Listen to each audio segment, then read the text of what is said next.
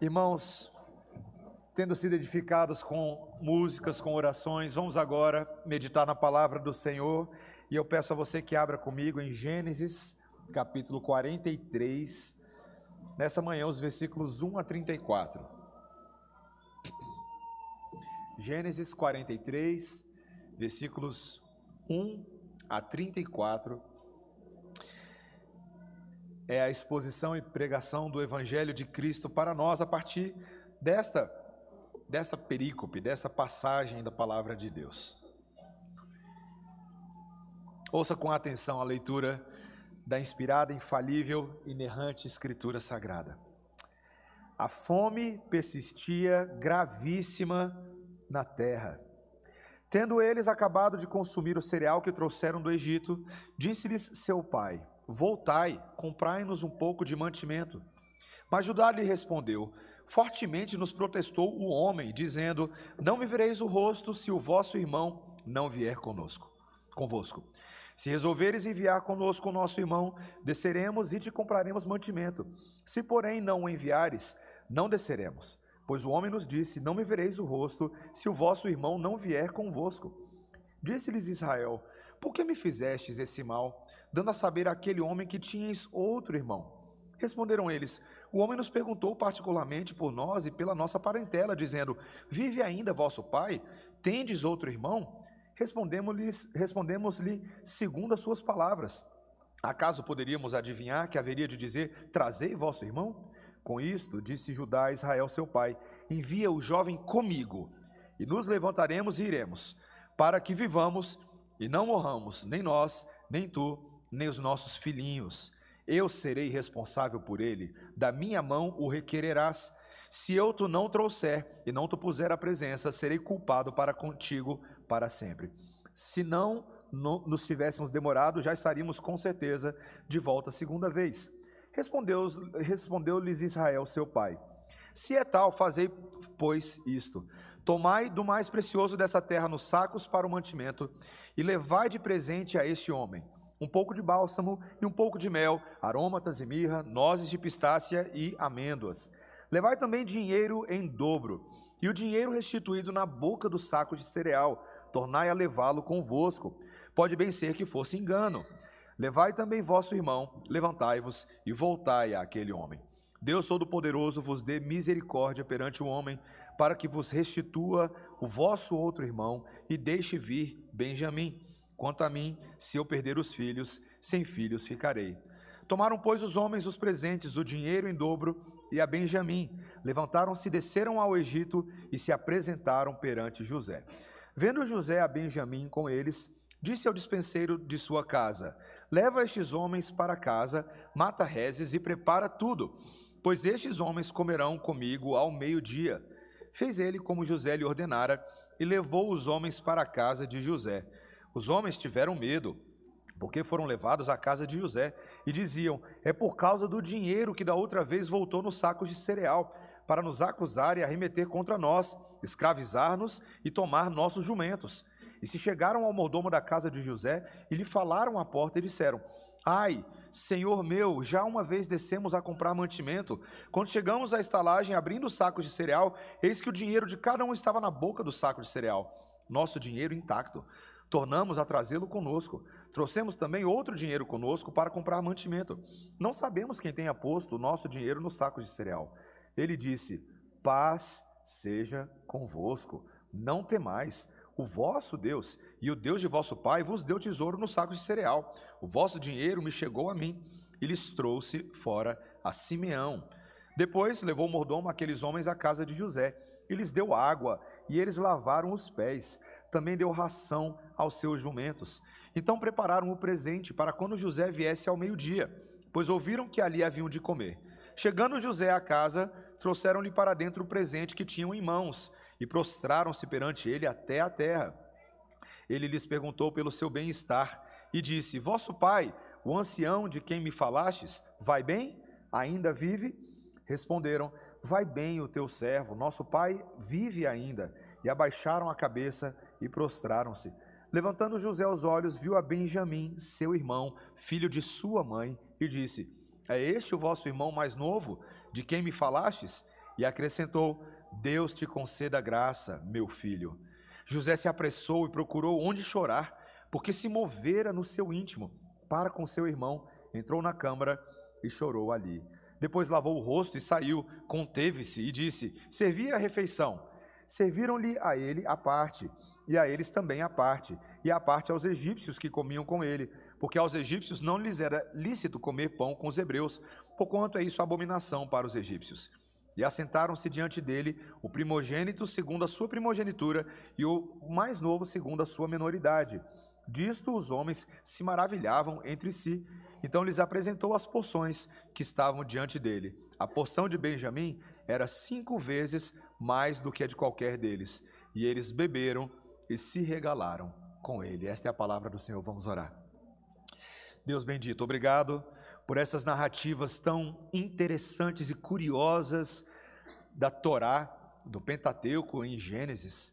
Senhor, queremos aprender aqui sobre o Evangelho que fortalece corações, que consola, que conforta e que também nos encoraja para a obediência de Cristo. Em nome de Jesus. Amém. Meus irmãos, eu sempre tive hábito de ir a cardiologista, porque quando eu era pequeno eu tinha um sopro congênito do coração. Não tenho mais hoje, foi desfeito aí ao longo da vida. Mas eu sempre lembro do meu antigo cardiologista, doutor Cantídio, falar que cuidar do coração é coisa importante. Porque o coração é um músculo importante e toda vida depende desse músculo. E eu lembro dele falar que para cuidar bem de músculo, como o coração, é necessário submetê-lo àquilo que nós não gostamos de fazer. Para que um músculo seja forte, a gente tem que fazer coisas que fortalecem os músculos. Crianças, vocês podem inclusive ah, desenhar aí, tá bom? No papelzinho de vocês. Vocês gostam de correr? De nadar? De andar de bicicleta? Porque não é só criança que tem que fazer isso, isso não. Adulto tem que fazer também. E por que, que você tem que fazer treino funcional, ir para academia, correr, nadar, andar de bicicleta? porque o coração está sendo fortalecido de maneira invisível. O músculo cardíaco, ele melhora a sua eficiência com atividades físicas que aumentam a nossa frequência cardíaca. Foi o que eu aprendi com o doutor Cantídio. Eu lembro uma vez vendo uma matéria, meus irmãos, como pessoas que vivem em altitudes mais elevadas precisam adaptar o seu corpo à diminuição da disponibilidade de oxigênio. E até esse tipo de coisa fortalece mais o músculo do coração e a distribuição de oxigênio nos tecidos do corpo. Meus irmãos, até mesmo fatores estressores e emocionais, dos quais a gente adora correr e quer evitar a qualquer custo, até eles melhoram a resiliência do músculo do coração, porque o coração pressionado vai se tornando mais resiliente. E se isso é verdade, meus irmãos, para o músculo do coração, quanto mais para aquele músculo espiritual do coração. Aquela sede dos afetos e das crenças que era pensada pelos hebreus, quando se falava sobre coração, quando se fala sobre coração na Bíblia, não é desse aqui que a gente está falando, mas do centro do homem, aonde residem as coisas mais importantes para nós, o centro de tomada de decisão, que tantas vezes é fraco, tantas vezes é vulnerável e suscetível nesse mundo.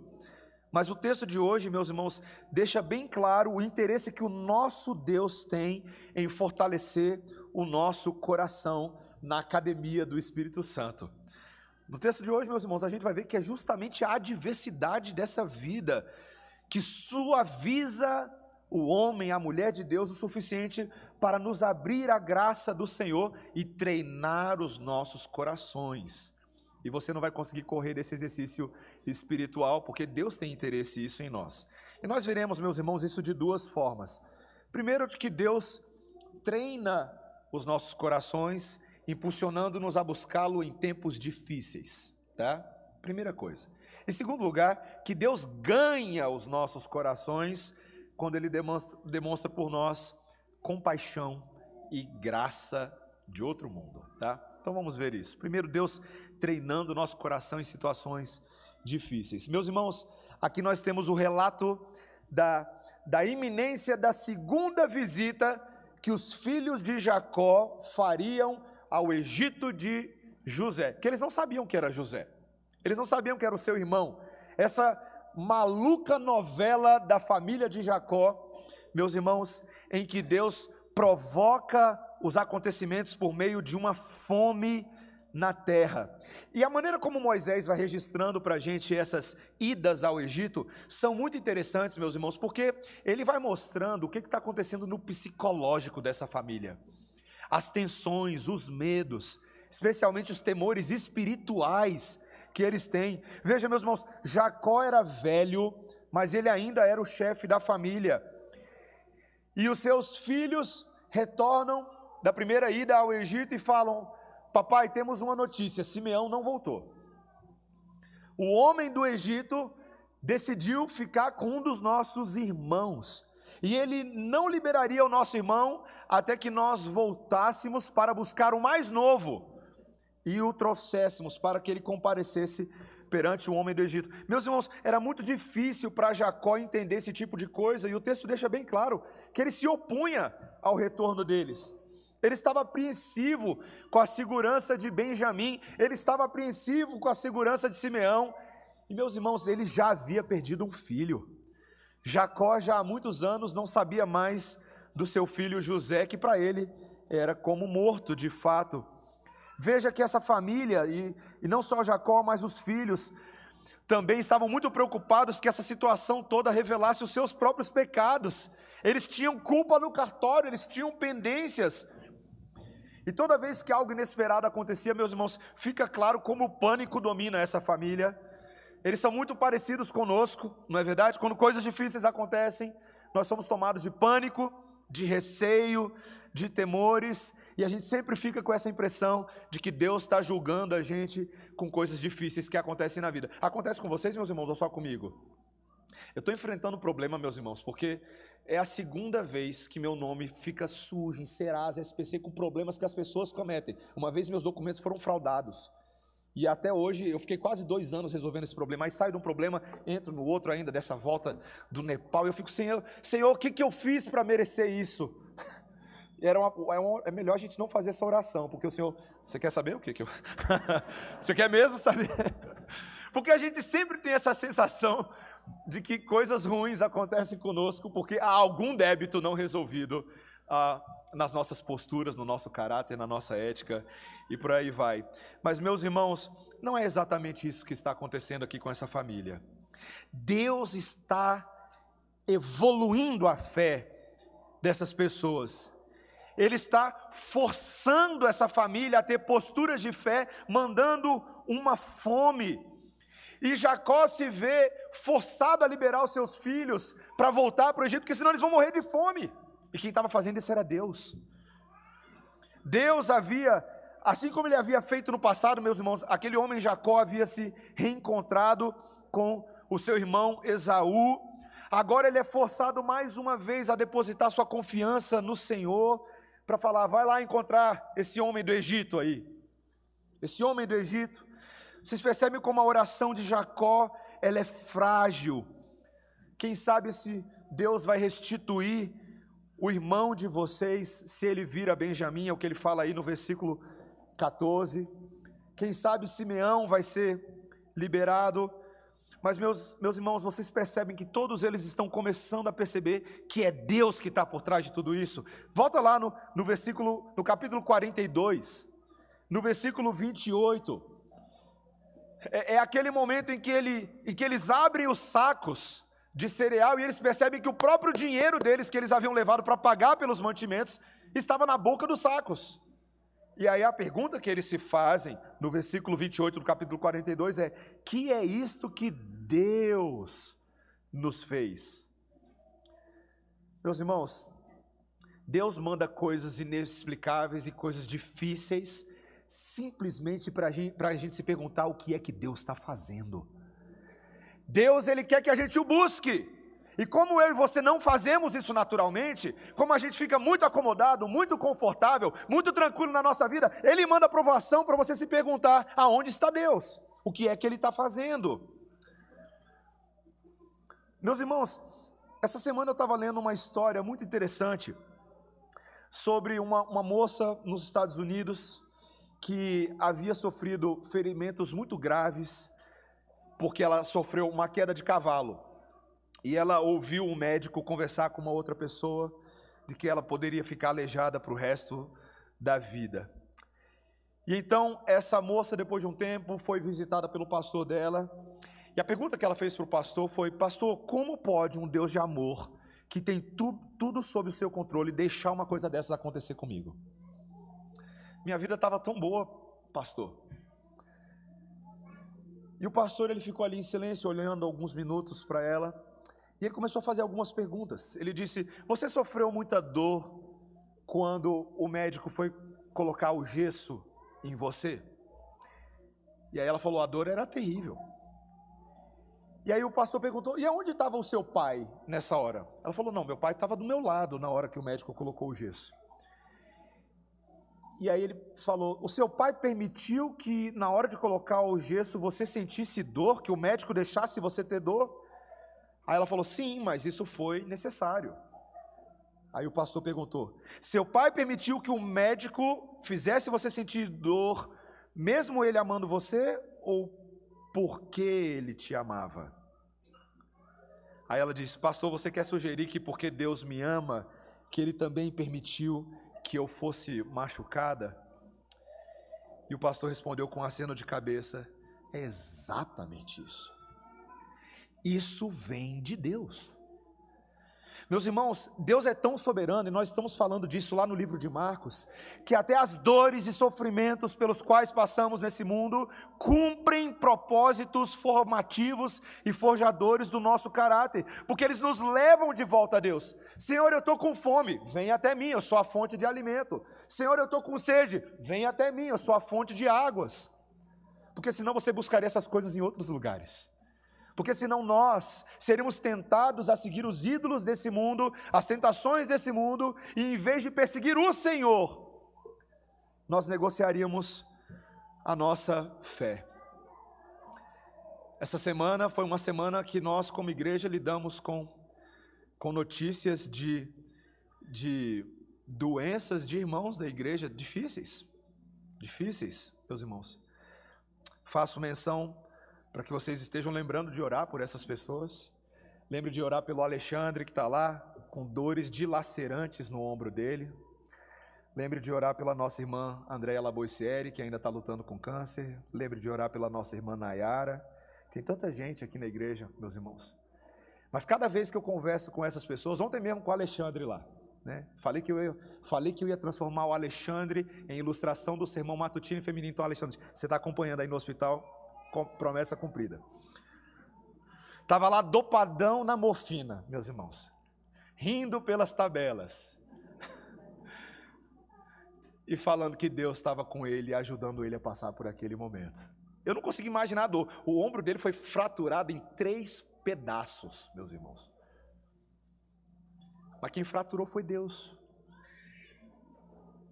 É difícil de entender isso às vezes, mas é isso que Deus faz. Deus manda vespas nessa, mundo, nessa vida para a gente fazer, a gente cair no chão e fraturar o ombro de vez em quando. Deus usa, meus irmãos, circunstâncias difíceis para aperfeiçoar a fé do seu povo. Foi Jesus quem, em Mateus 10, 16, antecipou para a igreja de que a igreja do Senhor seria perseguida, de que o povo de Deus enfrentaria situações impensadas. Ele disse: Vocês serão perseguidos de todos por causa do meu nome, serão levados à presença de governadores, de reis. Mas ao acontecer isso, não se preocupem, porque duas coisas vão acontecer. Não se preocupem com o que vocês vão falar, porque naquele momento o Espírito do vosso Pai dará a vocês as palavras que vocês falarão. Segundo lugar, quando vocês se espalharem, vocês vão carregar o evangelho com vocês e a igreja se espalha com a perseguição. Deus sabe o que está fazendo. Deus aperfeiçoa a igreja, Deus aperfeiçoa a nossa fé. E eu e você, meus irmãos, deveríamos fazer a seguinte pergunta: se nós entendemos que as aflições, na verdade, são oportunidades para buscarmos a Deus. Quantas vezes eu e você estamos nos perguntando quando é que eu vou sair dessa? Mas a pergunta deveria ser: o que, que eu vou ganhar com essa? Porque Deus está nos aproximando dele em provações, não importa quais sejam, meus irmãos. Ele está nos capacitando. O, Shakespeare se tornou famoso por uma frase curiosa, irônica. Ele disse: Deus, na doença não me deixe dizer tanto, estou melhorando da minha dor, mas estou melhorando com a minha dor. Com a minha dor. Deus, meus irmãos, que nos ama tanto, Ele nos ensinou na própria cruz de Cristo que a dor que Ele mesmo passou voluntariamente alcançou tanto na redenção dos eleitos. Ele nos ensinou por meio de ser um homem de dores. Esse é o título dele, tanto em Isaías quanto em Hebreus. Aquele que aprendeu obediência por meio das coisas que sofreu. E o próprio Cristo, sendo Deus, passou a buscar o Pai por causa do sofrimento dele. Ele se tornou o autor da nossa salvação. Meus irmãos, se Cristo traçou esse caminho de dor e sofrimento, vocês acham que nós estaríamos livres dessa realidade? Faz parte o ter as algemas de Cristo, o carregar os fardos de Cristo, são nossos, pertencem a nós por sermos discípulos e filhos de Deus. Deus certamente está treinando o músculo espiritual do nosso coração quando nós somos forçados a buscá-lo em tempos difíceis. Meus irmãos, eu não preciso dar muita volta, você sabe do que eu estou falando. A gente ora mais quando as coisas estão difíceis, a gente lê mais a Bíblia quando as coisas estão difíceis. É ou não é verdade? A gente faz isso. E Deus tem interesse nisso. Ele tem interesse que você crie rotinas espirituais por causa do sofrimento. Começando com o irmão essa semana, na verdade, alguns irmãos diferentes conversaram comigo, pastor, eu quero entender melhor o lugar do jejum na vida cristã. E cada um desses irmãos que perguntou sobre a questão do jejum está passando por uma situação diferente, que os força a pensar: será que eu não tenho que me voltar mais para Deus? E eu digo que sim, meus irmãos. Deus força a igreja a jejuar em tragédias nacionais, em movimentos políticos, não importa. Deus força a igreja a jejuar para que nós dependamos mais dele e menos de nós, nós mesmos. Mas em segundo lugar, meus irmãos, esse texto deixa bem claro que Deus, ao fazer isso, ele não está somente treinando nossos corações, em primeiro lugar, mas também ganhando nossos corações por demonstrar compaixão e graça para conosco. Meus irmãos, o que é fascinante desse texto, e eu não, eu não vou entrar em todos os detalhes, é uma perícope longa, e ela tem muitos pequenos detalhes textuais, mas eu quero que nós entendamos a, a, a floresta pela visão panorâmica. Você tem que perceber essa estranha reviravolta na vida de José e na vida dos irmãos. José era o traído e o aprisionado. O irmão mais novo, cuja grande culpa foi ter um sonho que Deus mesmo mandou. Mas esse José aquele adolescente lá do passado, dos capítulos 35 e diante, se tornou o segundo homem mais importante do Egito e ele se tornou o mestre do destino dos seus próprios irmãos, famintos. Se fosse história de vingança, estava tudo certo, mas não é história de vingança. Meus irmãos, Existe uma série de dinâmicas que o Espírito Santo está fazendo, tanto na vida de José, quanto na vida desses irmãos. Ele está amolecendo todo mundo no processo. As adversidades que todos eles estão passando, tanto José quanto os irmãos, estão suavizando eles para entenderem o lugar da graça nos seus corações. Vocês percebem como, como José está sendo abrandado por Deus? Porque tudo bem, no capítulo anterior, ele colocou seus irmãos a prova. Ele ficou com Simeão como uma espécie de refém do compromisso deles. Mas, meus irmãos, quando eles voltam para o segundo, no segundo momento para o Egito, eles nem reconhecem de novo quem é esse José. Ele está todo felizinho e alegre de revê-los, todo cheio de bondade. Meus irmãos, pela segunda vez, esse, o segundo homem mais importante do Egito vira para esses pequeniníssimos hebreus e fala: Como é que está o pai de vocês, hein? Aquele ancião idoso que vocês mencionaram para mim da primeira vez, como é que ele está? Ele está bem. Quem faz isso, meus irmãos? Você acha que se eu for conversar com uma pessoa importante do escalão do governo aí, ele vai ficar perguntando sobre o meu pai, qual é a idade dele, como é que está aquele problema de vesícula, alguma coisa assim? Ninguém vai fazer isso, não. Meu pai não está com problema de vesícula, não, tá? É só, é só um exemplo. Ele está gripado, mas não está com problema de vesícula, não. Mas ele também pergunta para o Benjamim. Ele tem interesse no irmão mais novo. E meus irmãos, a cena é tão estranha que, que eles chegam ali, e quando José vê Benjamim, ele fala: Meu filho, Deus seja com você, Deus seja gracioso. Meus irmãos, esse segundo homem mais importante do Egito, pede para que o mordomo da casa, quando ele recebe a notícia de que eles estão se aproximando, que o mordomo lhes forneça a melhor recepção possível, como se eles fossem magistrados civis, como se eles fossem emissários de uma nação vizinha. E ele cuida deles com carinho. O, o mordomo chega ali, traz água para eles lavarem os pés. Eles têm lugar para repousar, lugar para descansar.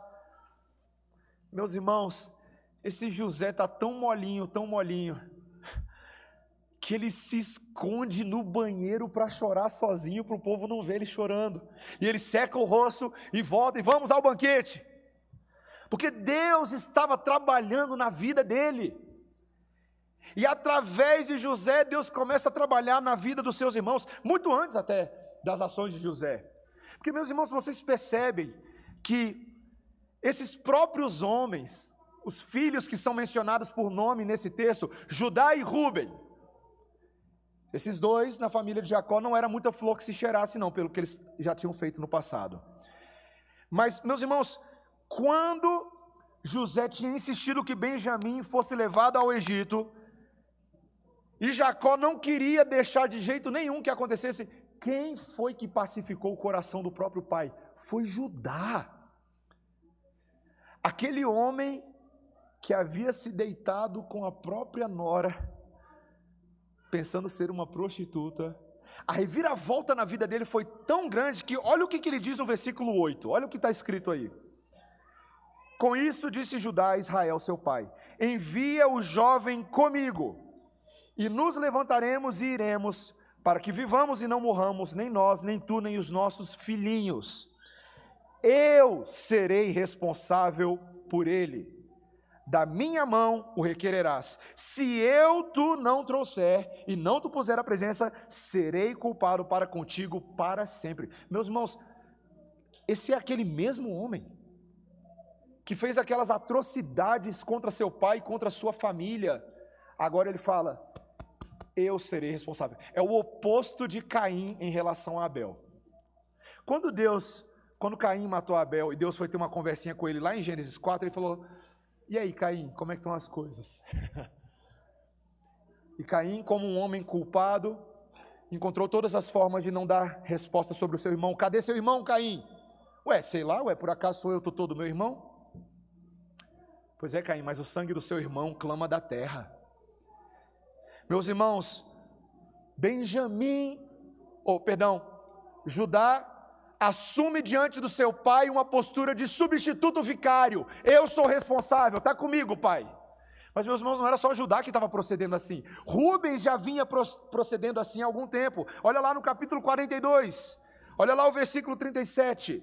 Mas Rubem disse a seu pai: Mata os meus dois filhos, se tu não tornar a trazer, entrega-mo e eu tu restituirei. Meus irmãos, esses dois homens, junto com seus irmãos, esses dois que uma vez traíram um irmão mais novo, colocam suas próprias vidas como penhores pela vida de um outro irmão mais novo, numa segunda chance que lhes foi dada.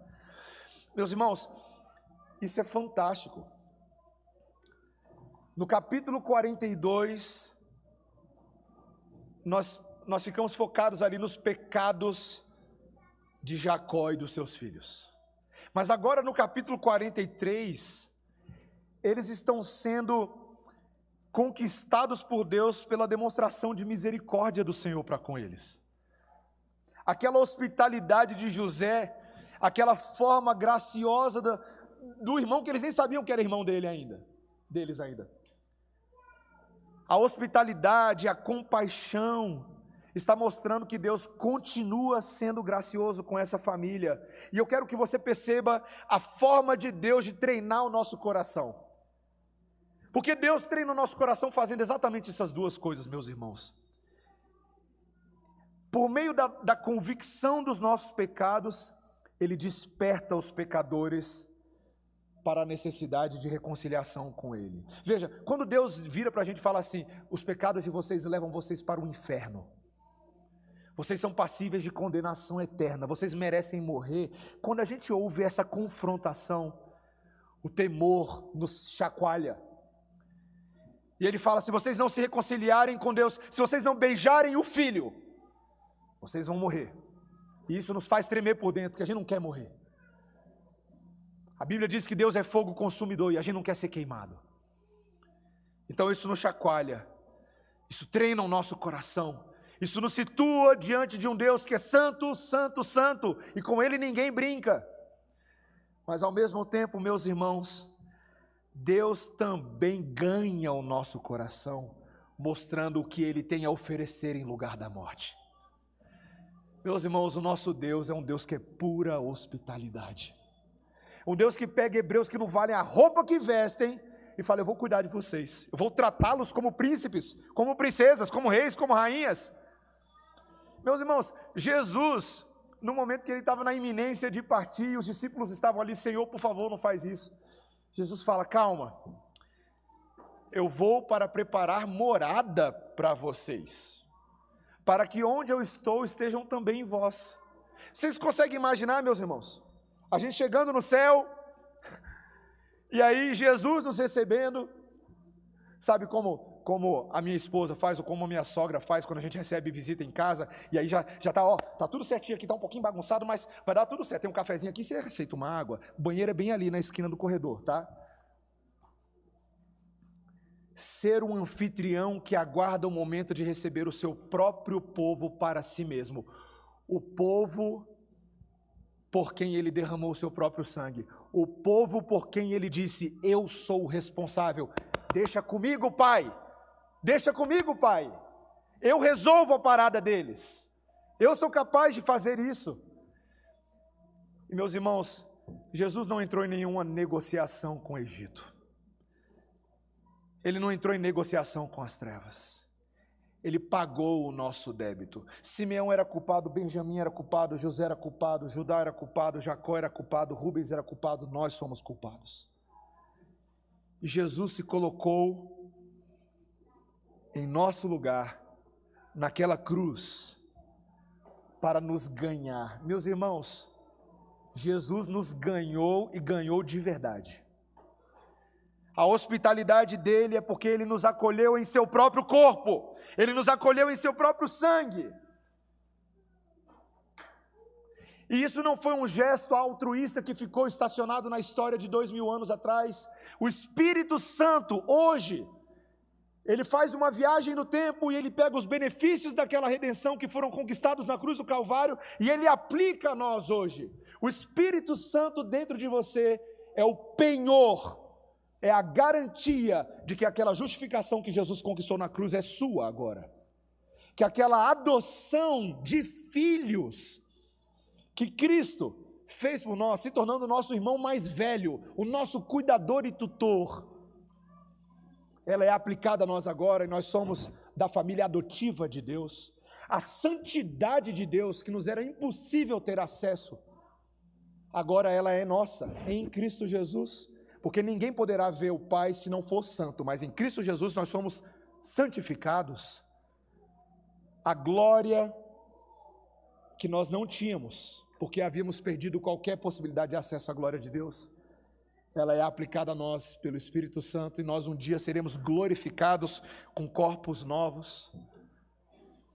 Meus irmãos, tudo porque o nosso Deus é pura hospitalidade, compaixão e graça.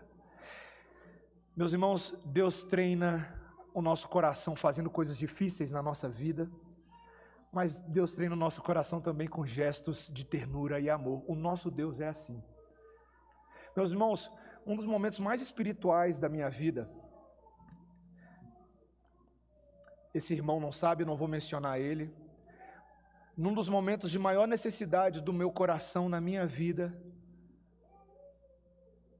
um irmão voluntariamente se ofereceu para mim, eu não era pastor, não era pastor, ele se ofereceu e falou: "Passa lá em casa essa semana para a gente tomar um café. Foi isso. E eu fui na casa dele, no dia que ele falou, na hora que ele falou, e quando eu cheguei, o café estava me esperando. Ele tinha feito um café para mim. Sabe por que é estranho eu estar falando isso, meus irmãos? Porque normalmente quem prepara café é a mulher que se importa, que é sensível, que sabe das coisas, sabe onde é está o café.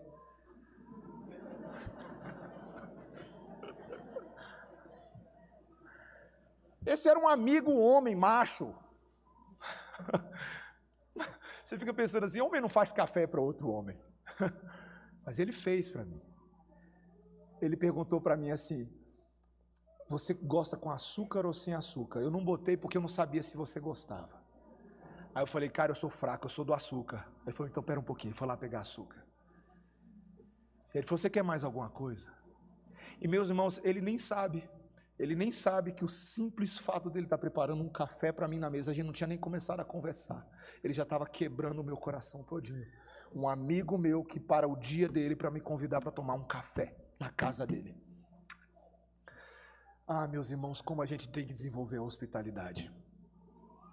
Como, meus irmãos, receber é muito bom, mas dar é melhor do que receber quem dada a hospitalidade que nós temos recebido de Cristo, Cristo tem derramado tanto sobre nós, então nós podemos dar café, tempo, carona, ouvidos que ouçam de verdade, em vez de sempre querer falar, falar, falar, ouvidos que ouçam, ouvidos que ouçam a dor do coração. Eu compartilhei com um dos conselheiros essa semana, e, e com o reverendo Silvio Biso também, falei, eu tenho aprendido tanto nos meus aconselhamentos por meio de ouvir mais, para falar mais cirurgicamente, depois ouvir. Queridos, façamos do nosso corpo, do nosso tempo, da nossa casa, do nosso café, do nosso pó de café, instrumentos da compaixão e da graça de Deus, porque corações de pessoas estão sendo treinados. E nós, como igreja, temos uma oportunidade tão grande de criar os nossos filhos ensinando esse tipo de coisa. Meus irmãos, eu particularmente, eu quero fazer da minha casa um instrumento para receber pessoas, porque eu quero também que os meus filhos exerçam graça e compaixão para com outros. A nossa evangelização, ela, ela tem que ser de palavras, porque o conteúdo do evangelho está nas palavras, mas ela tem que ser uma evangelização de atos também. Atos de compaixão, atos de levar os nossos vizinhos a se aproximar mais do amor do Evangelho, acolhedor, por meio de uma disposição. Uma irmã da igreja compartilhou esses dias que ela decidiu, no prédio dela, fazer ali uma atividade de confraternização do prédio dela. Ela não é síndica, ela não é vice-síndica, ela não é nada disso. Mas ela saiu de caixa em caixa do correio e ela preparou na parte de baixo, no pelotis do prédio dela. Botou uma mesa, botou lá uns quitutes, convidou. Ela se assustou porque os vizinhos toparam. E foram. E aí lá ela distribuiu uma literatura, não fez muito proselitismo, só deixou um, um devocional cada dia com uma dessas famílias, cada uma dessas famílias, e despediu o pessoal, não fez pregação, não fez oração, não fez nada, ela só fez isso. Na semana seguinte, uma das vizinhas liga para ela, fala assim: "Eu posso conversar com você?" Ela falou: "Pode". Ela falou: "Mas eu posso ir na sua casa aí agora?" Ela falou: "Não, não estou em casa. Onde é que você está? Estou no trabalho. Eu posso ir no seu trabalho? Eu quero conversar com você." problema de ser hospitaleiro é que Deus vai começar a usar a sua vida, viu? Isso é um problema maravilhoso. Deus quer isso, meus irmãos. Ele quer intencionalidade. Deus quer treinar corações e essa é a aeróbica da vida cristã, essa é a academia. É a altitude que nos faz depender de Deus. O filho do homem muitas vezes tira o nosso oxigênio nesse mundo para que ele se torne o nosso oxigênio. Para que os nossos corações estejam no ar espiritual que só ele pode fornecer e que nós ofereçamos essa bombinha anti-asma do pecado a outros, para que outros respirem pela primeira vez na vida deles os ares da graça e da salvação em Cristo Jesus. Que o Senhor nos use, meus irmãos, para que nós possamos viver e fazer isso. Amém? Vamos orar, igreja. Senhor Deus, A adversidade da vida suaviza a gente, ela quebra a gente, ela nos leva a exercer misericórdia, compaixão para com pessoas.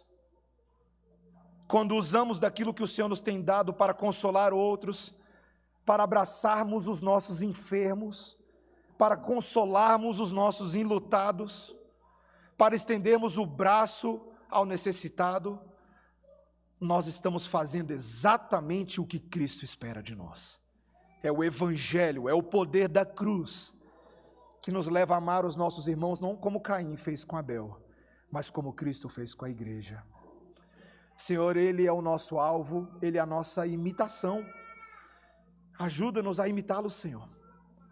Ajuda-nos a termos o poder compassivo da cruz do Calvário, para que não sejamos indiferentes às necessidades espirituais do coração dos nossos irmãos, mas que entremos todos na academia do Espírito Santo e sejamos pelo Senhor treinados, moldados e forjados para a vida eterna. É a nossa oração, Senhor, em nome de Jesus. Amém.